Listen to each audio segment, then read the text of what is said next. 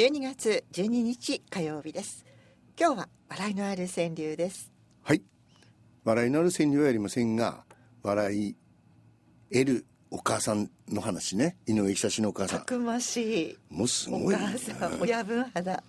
親びっくりしましたね。土建業やったりね。はい。井上組にしてしまったりね。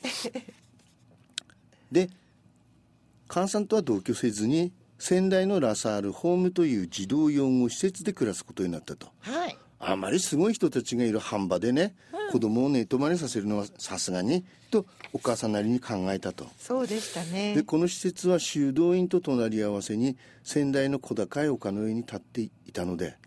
まあ、お母さんはねラサールホームという名前もいいしね。安心して預けね、て、修道院の綺麗な建物のイメージで、まあ、スイスとかイギリスにあるね、はい。優雅な寄宿舎のようなものだと思ったと。まあそれは全く違う。違っていたと、でね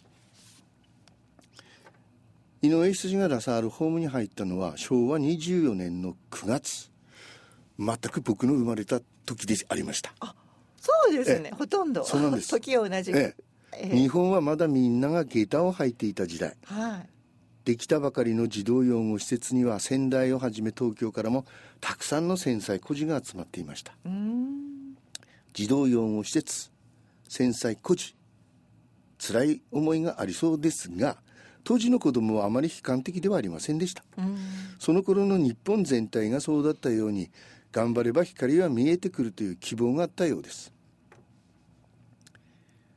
井上久志の出身地の沖玉盆地ね今のその川西町。はい。井上久志はできてたんですね。神道と呼ばれていました。振動神道漱石さんも振動と呼ばれていた時代いやが俺の周りの友達はね いますよ。小栗山の神道とかね。片田の神道だのそれからジャイゴワットクの神道とかね。ええみんな友達ですけどそれらもただの人に。ただです井上久志もそうだ。でその次に暮らした一関ではねはい。秀才と言われた。まあ神道よりちょっと落ち振ます。動から秀才に。秀才。まあまあまだできてたんですね、はい。そして、えー仙台に移った移って東仙台中学校では常に上から2番目ぐらいだ。素晴らしい。ところが秀才。ところがここですよ仙台一高そのあたりですね。地方から出ていくとね。仙台一高ね進学校ですよ。仙台一高にいたらどんなに頑張ってもう真ん中から上にはいけない。ね。当時の高校はレベルが高かったと、うんそしてやっと実は世の中には振動秀才っつうのは山ほどいて 自分はただの盆栽なんだということが分かったわけだと、それでちょっとやそっと勉強しても無駄かもしれないと思ったと。で、えー頭を切り替えてええ。それなら自分が好きな本を読んで映画を見ようとふうに考えて、うん。考えた。それが後の井上久志につながっていくんですね。この辺がすごいですよ。担当の先生にねうん。僕は将来物書きになりたいしはい。新聞記者とか映画監督とかいろいろなりたいものがあるので、仙台に来る映画を全部見たいと思います。それから高校の図書室の本を全部読みたいと思います。ついては午後から授業には出られません 本当ですか？今では考えられないことですがそういうことが言える雰囲気の学校だったこともあると思います。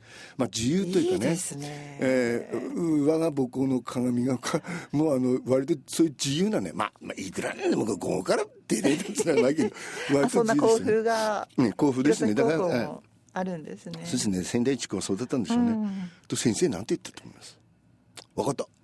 うん。その代わりはい。感想とか映画の版権とか、まあ、映画を見たという証拠をね、はい。ノートに貼って出しなさい。そしたら認めてやろうとあっさり言ってくれました。それから僕はありとあらゆる映画を見倒しました。見倒すんだよ倒した。朝から見倒す。6本くらい見て見て。気に入った作品は何回も見ながら映画館の暗がりで作品の良いところをメモしたり自分なりのシナリオを作ったりした。そのためのお金は寄宿舎に通わせていると勝手に思っていた母から母が息子のために送ってくれるものでまからった。えー、そんな高校生だったんですね。お母さんは送ってきた仕送り。でそんな母へ当時僕はこんな手紙を送っていったそうです。本当かそうかなんですよ。僕は昨日仙台の青木ホテルで賞を受けました。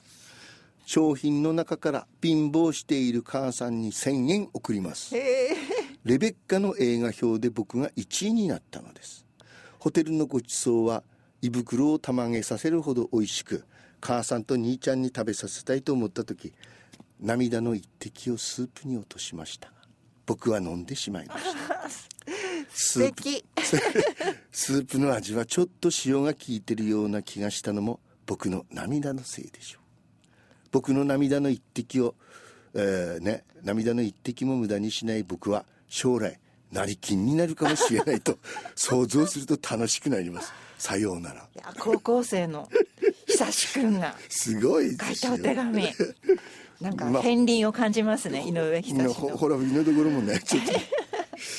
でねあの話がと前にほらあの、うん、図書館でのアルバイトもしたっていうのがありましたね、はい、でね図書館のアルバイトもとてもいい経験になったと、うん、僕の仕事は図書館をきちんと整備するために疎開先から戻ってきた明治時代のいろんな貴重本の埃を払い払ってきれいにしてこう飾るというものでした、うん、蔵書の中には「奇病詩集」という江戸の後期の大人のための絵本なようなものがあってたまたまそれを手にして読んだら僕はなんだか生きる力が湧いてきたような気まし気まししました。